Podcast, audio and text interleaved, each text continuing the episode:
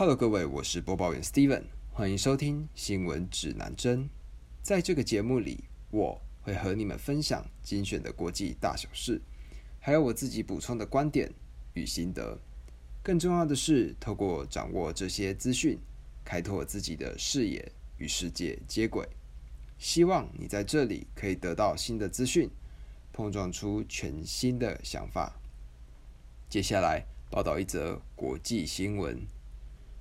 美国时间一月九号早上十一点，纽约市布朗克斯一栋十九层楼的公寓发生了大火，造成了超过六十人受伤、十九人死亡的悲剧，而其中。死者包含了九位孩童。纽约市官员说，这是该市近期记忆中最严重的火灾之一。目前推测大火的原因是因为电暖炉故障引起。两百位消防员来到公寓，设法扑灭大火，并抢救受害民众。其中一位消防人员 Negro 说道。在每层楼都发现了心脏和呼吸骤停的居民，灾情可以说是十分的严重。消防报告指出，起火点是位于公寓内三楼卧室内故障的电暖炉。由于起火当时住户们逃跑，留下打开的房间大门，而导致大火拥有足够的氧气，迅速蔓延。并让烟雾在短时间内充满了整栋大楼。证件人士说道：“那栋大楼总共有一百二十间房间，由工人阶级的租户组成，人口大多来自非洲和拉丁美洲。其中许多住户依靠租金援助过活，而这起大火烧光了他们的居所。根据居民的描述，该栋大楼内的……”火警警报器每天都会发出五到六次的警报声响，这也导致了他们对于警报器的反应可以说是非常的平淡，但也因为这样子，导致了这次灾情惨重的结果。那在这个火势呢，在下午三点。已经得到了控制，但大楼内的逃生通道问题，还有火警警报器的问题，现在正在由纽约市政府调查处理中。那在这里，我想到了两个观点，想跟各位分享。第一个是火灾的应变措施，在火灾发生的时候，人们的第一反应是灭火，但专家指出，只有在火灾刚刚发生的当下。并且火苗低于一只鞋子的长度，才有机会成功灭火。许多民众努力的尝试想要扑灭不受控制的大火，导致牺牲了自己的逃跑时间，其实并不是明智之举。而火灾的类型呢，它也有很多种不同。错误的灭火方式有可能导致火势变得更加剧烈。在逃跑的过程中，人类的大脑会专注逃生，进而忽略了许多的资讯。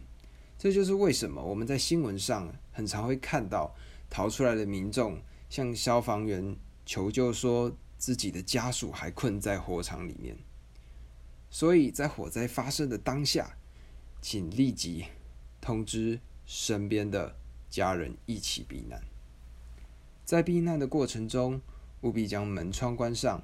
减少大火的氧气来源，在大楼中的火时常因为没有关好的门窗而发生烟囱效应，导致浓烟迅速上升至整栋大楼。那在烟雾弥漫的时候，请不要拿起湿毛巾捂住口鼻往下逃生。在火焰燃烧的过程中，很容易产生有毒物质跟一氧化碳。而一氧化碳跟红血球的结合能力是氧气的两百倍之多，湿毛巾是没有办法阻止一氧化碳进入肺部的，所以在急忙逃生时不会增加自己活命的机会，反而增加了呛伤甚至是死亡的风险。相反的，请尽量躲在室内，用湿毛巾把门缝堵住，并开窗将浓烟排出，等待救援。当然，预防胜过补救。平日定期检查民生用电，并保持逃生通道的畅通，才是最应该做的事。那第二个观点，我想提到的是关于一个伊索寓言《狼来了》的故事。我们在报道中可以看到，民众平常就很常听到火灾警报器的声音，所以不以为意，最后导致了这次火灾发生时没有足够的时间反应。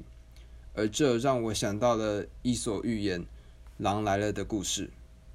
那在《狼来了》这则故事里呢，提到了一个牧羊少年，因为常常大喊“狼来了”的讯号，搞得村民最后不相信少年所说的话，也最后导致了羊群被大野狼吃掉的故事。